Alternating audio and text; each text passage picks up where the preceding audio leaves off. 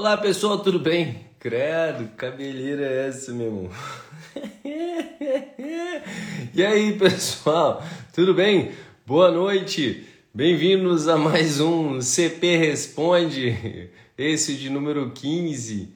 E aí, como é que vocês estão? Como é que foi esse final de semana? Foi maneiro? Tudo certo? Tranquilidade, só alegria, muita corrida nas canelas? então, Vamos nessa que é mais uma semana que começa. Por favor, lembre de colocar o seu questionamento, a sua pergunta, a sua dúvida aqui no balãozinho aqui embaixo, para que eu possa te ajudar, se possível for, se eu conseguir ajudar com as minhas respostas. Se eu não souber a resposta da sua pergunta, eu prometo que eu vou estudar mais e buscar mais saber. Beleza? E aí, no mais? E aí, Felipe buscando trail, correu, foi pra trilha essa semana, malandro? Eu fui, velho. Tava lá em Cavalcante, correndo lá. Foi uma prova dura, cara. Ainda mais quando você. e aí, Lete? E ainda mais quando você se programa todo errado, né? Cara, foi muito doido. Porque tá certo que eu não tô na melhor forma da minha vida, tudo, tudo mais, pan. Mas, cara, Pensa no cabo que morreu lá, velho, que sofreu. Meu Deus do céu, cara. Fiz a estratégia toda errada. Primeiro, que eu fui viajando, né? Peguei 400 quilômetros para chegar lá em Cavalcante, cara. Aí saí daqui umas 4 horas da tarde de Brasília. Só almocei uma feijoada para você ver o negócio. No meio do caminho comi um, uma coxinha e um pão de queijo na estrada. Cheguei lá à noite, fui dormir, né? Acorda, tudo certo, come de café da manhã uma barrinha de energética. Toma um café para ir correr, tá tudo certo, toma água. A prova é de 19 quilômetros. O cara vai lá e, e não leva a mochila para prova porque tinha quatro pontos de água. Pô, quatro pontos de água para 19 quilômetros? Tá fácil, tá mole. Eu vou levar minha mochila para quê?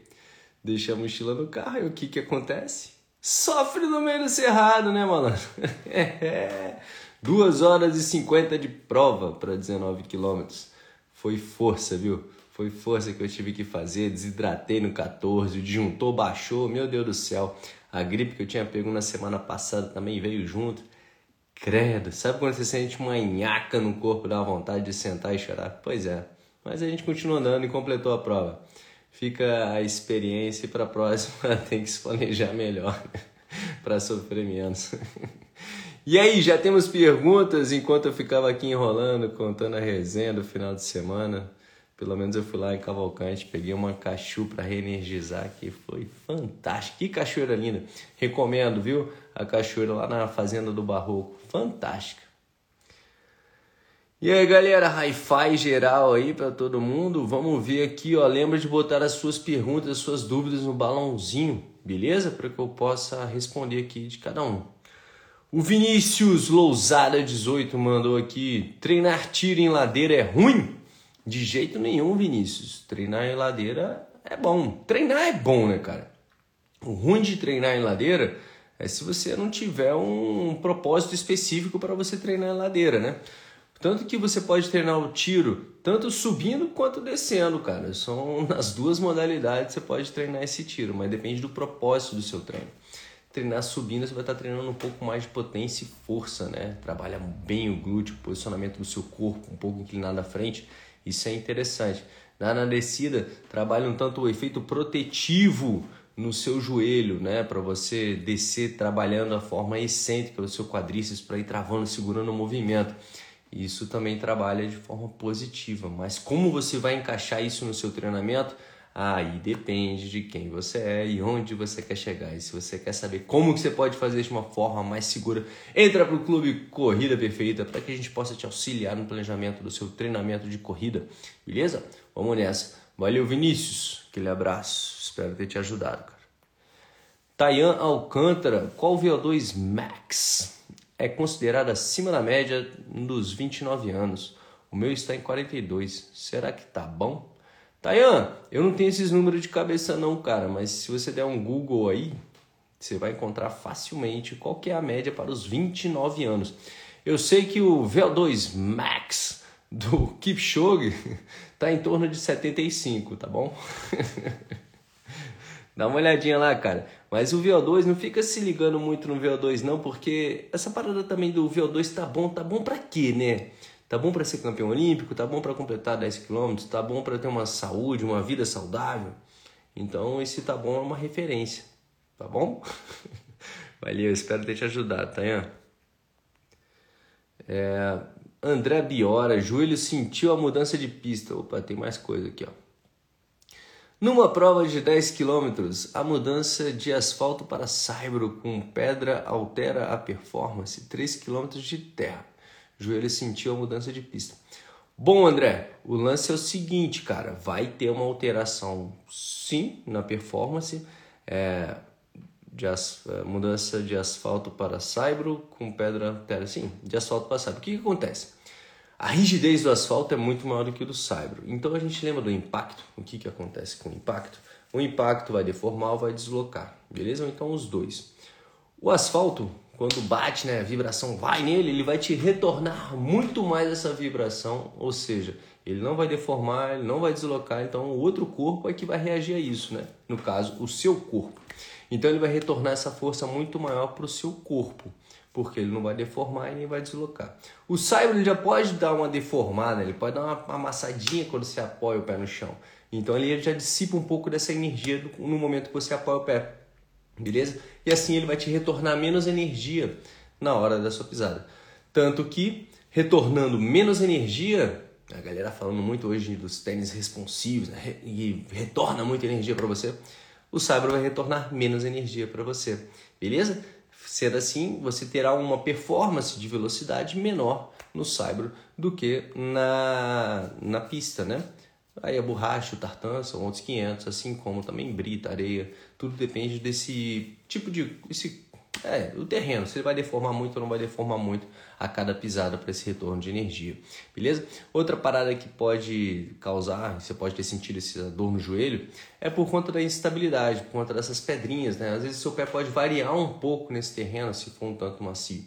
Variando, seu tornozelo não tendo essa firmeza tudo mais, o quadril também não trabalhando de forma bem estável, o seu joelho começa a trabalhar de uma forma mais é, instável.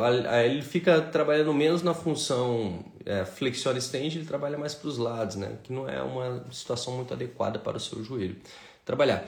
E isso pode acabar fazendo com que ele se desgaste mais, tenha uma carga maior sobre ele e com isso você sinta a, essa desequilíbrio no seu joelhinho, beleza? Mas correr no saibro, na grama, na areia, em vários terrenos é muito bom, tanto para sua técnica quanto para o fortalecimento do seu corpo, tá bom? Valeu, aquele abraço, volte sempre. é, vamos lá. É, Gilmar. Gilmar Alves Teixeira ou é o Gilmar A. Alves? Bom, Gilmar, Gil, chegue mais. Como melhorar a respiração? Sou iniciante. Bom, Gil, o lance é você respirar de maneira adequada com o ritmo no qual você está se impondo.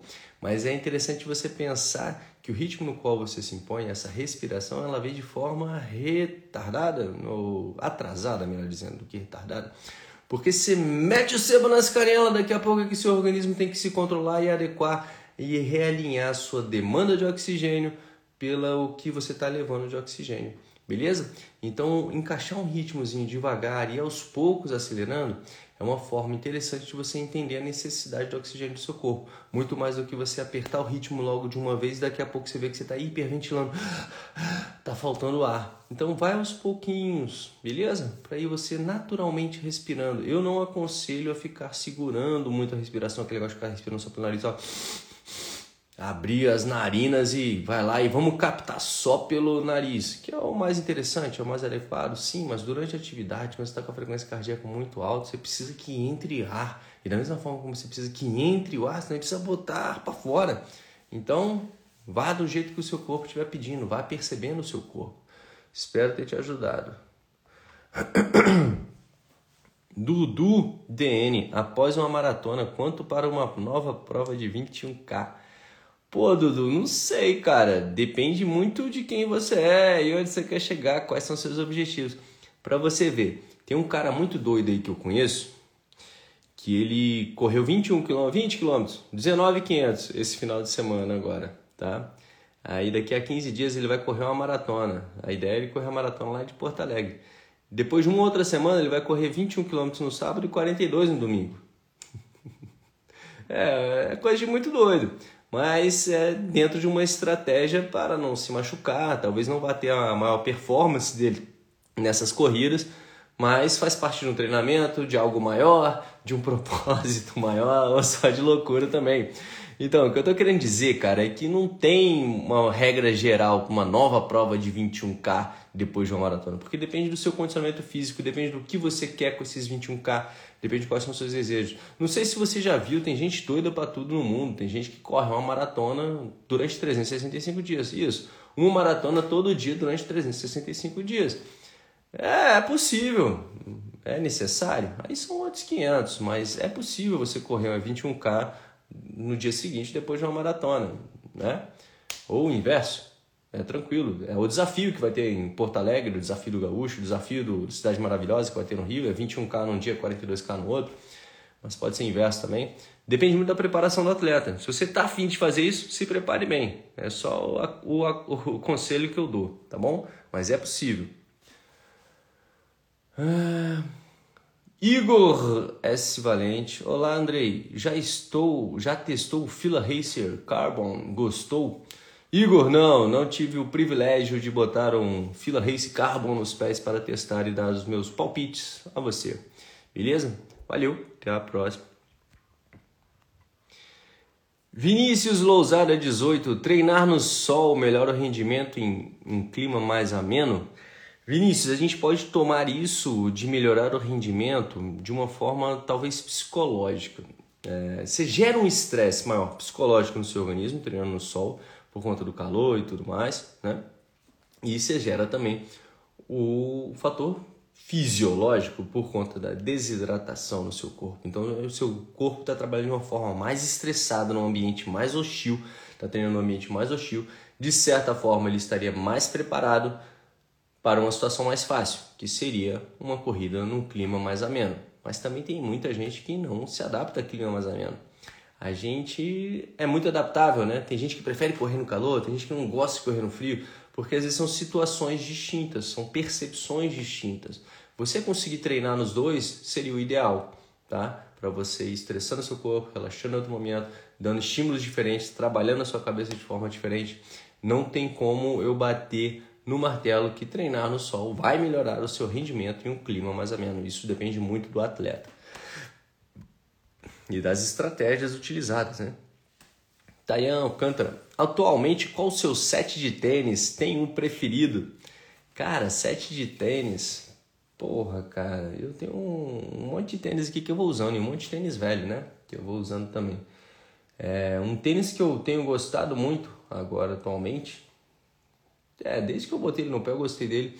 É um tênis bem prático, pau para toda obra, por assim dizer, que é o Corre 2 da Olímpicos, que eu coloquei no pé em agosto do ano passado, e o Corre 3 agora, que é praticamente um tênis, o mesmo tênis, um pouco mais leve, um tênis muito bom, leve, e não é tão caro, né, o investimento nele.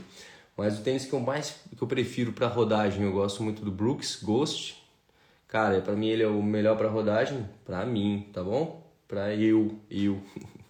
E quando a gente vai falar de prova, eu não tenho pensado muito em, em desempenho, tanto para você ter uma noção nas minhas provas de desempenho, tênis de placa de carbono, né, essas coisas. O meu tênis que eu tenho é o, o Zoom Next 4%, o Zoom 2. Isso eu comprei ele em 2019. Usei ele em duas provas, que foi quando eu fui para o Mundial, quando eu peguei a vaga para o Mundial do Ironman. Depois, quando eu corri o Mundial do Ironman, depois nunca mais usei esse tênis. Ele rodou exatamente 80, 84 não, 94 quilômetros só. E tá guardado aqui. E depois dele ainda vieram, meu irmão, Uau, ASICS Meta Speed, é, Saucony, blá blá blá blá blá. Tem um monte de tênis, tem até o Mizuno Rebellion Pro que lançou agora, um monte de tênis de placa, Nike Alpha Fly. Esse eu nem botei no pé e também não, não me interessa muito botar no pé, não.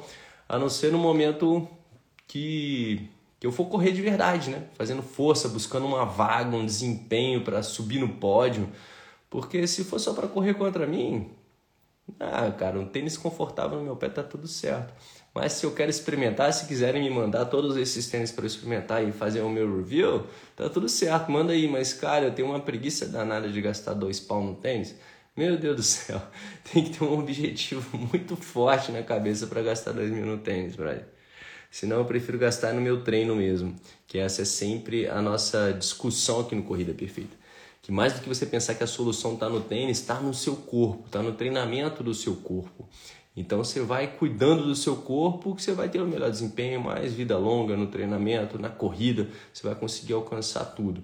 Mas quando você estiver buscando desempenho, uma vaga, subir no pódio, chegar à frente de alguém, aí você vai ter que usar essas ferramentas que são esses tênis, esses super tênis, que realmente fazem diferença no desempenho de atletas que estão correndo, eu diria abaixo de 4,30 pelo menos no pace, aí faz muita diferença. Beleza? É, tem mais pergunta aí? Lembra de botar no balãozinho que eu tô aí para responder a vocês, beleza? Perguntas no balão, por favor. Vamos lá, vamos lá. Emily B. Moreno, existem exercícios que ajudam com o joelho de corredor no app do clube? Do clube Corrida Perfeita tem sim, Emily. É, são os exercícios que vão trabalhar bem tanto a estabilidade do seu quadril quanto os posteriores de coxa que vão te ajudar com o joelho de corredor. Pode ser tanto a questão do pata de ganso, né? Os posteriores a gente falando, e a banda também, é iliotibial que pega ali no ladinho do joelho que acaba doendo. Essa instabilidade no quadril acaba fazendo isso e estressando ainda mais a banda. Então existem vários exercícios que você pode utilizar que vão te ajudar com isso sim. Então, entra pro clube Corrida Perfeita, baixa o aplicativo e vamos nessa. Sobre a canelite, dói até no joelho em subir uma escada. Rafa SC7. Canelite é uma desgrama, né, cara? Eu não entendo até hoje porque que o pessoal sofre de canelite. Ajuste o seu movimento. Lembre-se que a corrida não é uma caminhada rápida. Evita de jogar o seu pé lá na frente, né? Aquele negócio do mata-borrão. Esquece esse negócio de mata-borrão, cara. Desequilibra o seu corpo. Pensa no seu pé só como apoio, apoio, apoio, apoio e vai desequilibrando o seu corpo.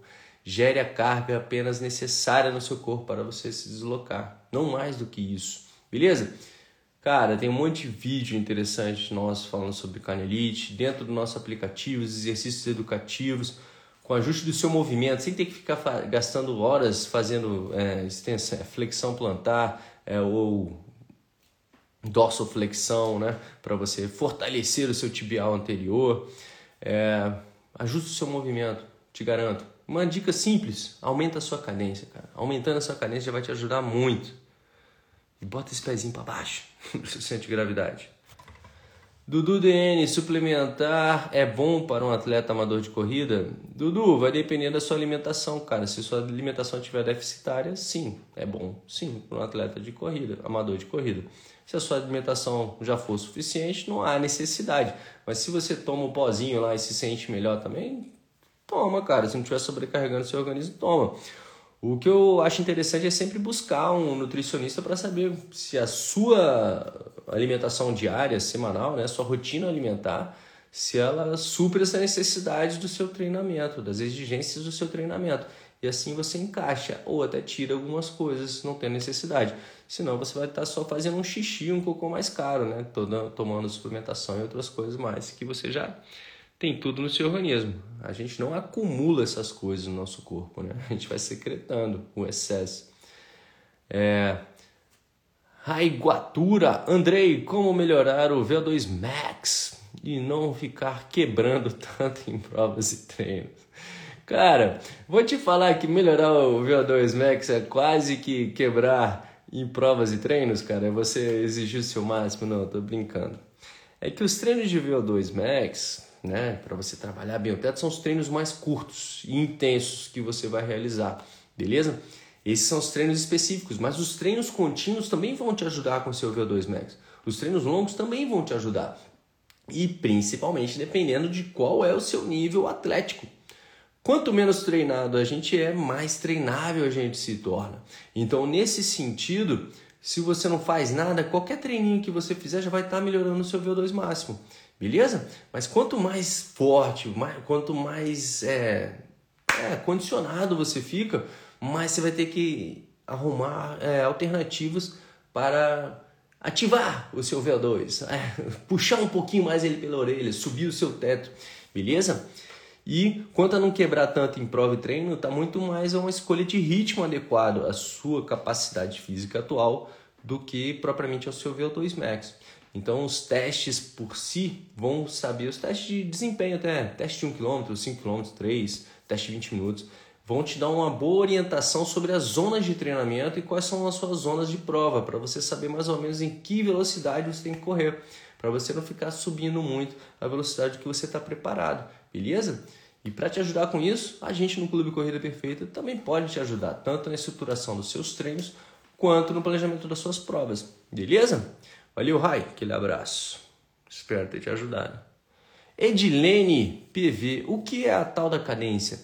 Edilene, a cadência é a frequência de passos, tá? Ela pode ser tanto pela passada, ou seja, você vai dar um passo, apoia um pé, apoia o outro pé, apoia o outro pé. Essa é a passada, né? E os passos é um passo de cada vez. Então, normalmente, quando a gente fala de uma cadência de 180, são 180 passos. Ou então uma cadência de 90, são 90 passadas, né? Tu, tu, tu. Beleza? É o dobro um com o outro. E essa é a cadência, frequência de passos por minuto normalmente é o que se fala, tá bom? Espero ter te ajudado, Edilene. Antes, ao correr, eu sentia a panturrilha trabalhando. Hoje sinto os músculos da frente da perna. Por quê? Oh, sabe o guru.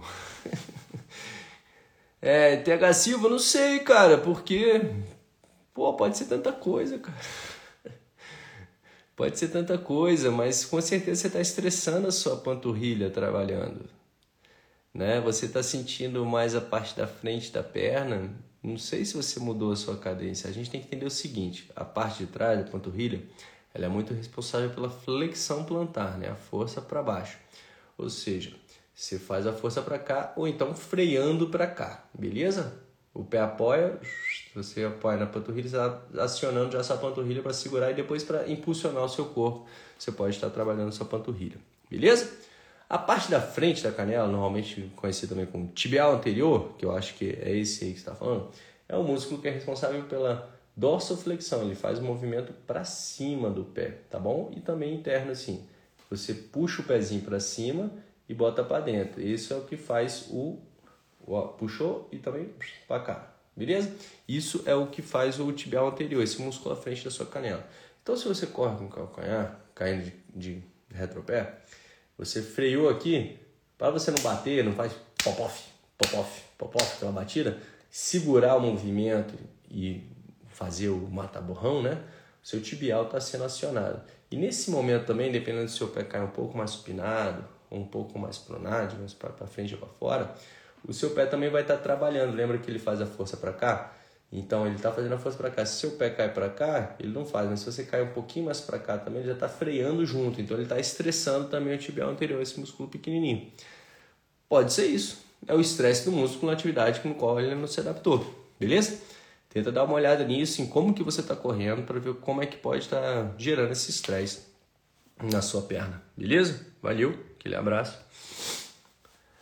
Cauê Bandeira, perna pesando no quilômetro 10, na meia de Floripa. Falta de fortalecimento, respiração. falta de fortalecimento? Respiração e batimentos controlados, mas a perna pesou demais. Pode ser falta de estratégia, Cauê. Não sei, porque eu não sei em que velocidade você estava correndo para sentir a perna. Eu não sei se a sua semana você deu o descanso necessário para fazer essa prova e ela já estava cansada e você foi sentar porrada ali, ó, e tal, já sentiu logo a perna pesando e o negócio não foi. Pode ser isso, o músculo em si estava fadigado, você pode não ter dado o descanso necessário. Dificilmente você vai sentir na hora da prova a fraqueza por conta disso, se a perna não vai, a perna ficar pesada logo. Mas também pode ser, é uma hipótese, a gente tem que olhar sempre um quadro como um todo. E para te ajudar a olhar o quadro como um todo, pô, vem treinar com a gente, cara. Você precisa de um treinador. Essas dúvidas, um treinador vai te ajudar a sanar. Porque ele sabe o que você fez anteriormente até a prova, sabe como é que você estava na prova, como você deveria estar na prova. Vai ser um auxiliar no seu desempenho e na segurança da sua corrida. Então, Vem treinar com a gente no Clube Corrida Perfeita, cara. Valeu, aquele abraço. Rafael. Rapaz. Lemuco. É, é, valeu, Rafa. Sobre o joelho de corredor, o foco é em fortalecimento existem exercícios educativos para corrigir a passada?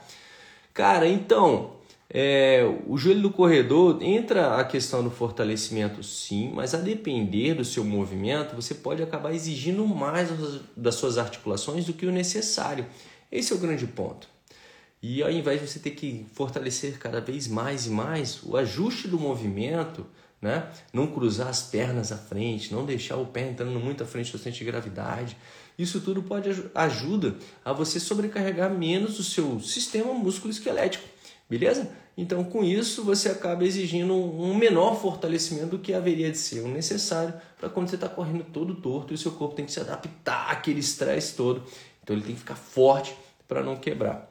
Beleza? É mais ou menos isso, mas exercícios educativos ajudam muito na consciência sobre o seu movimento, como você quer ajustar o seu corpo. Eu aconselho aos nossos atletas todos a sempre fazer exercícios educativos antes dos treinos, porque aí já funcionam como aquecimento, já vai mentalizando a postura que quer exercer, porque, cara, técnica de corrida não é um negócio, você aperta o botão e pronto, hum, tô pronto, tô com a corrida perfeita.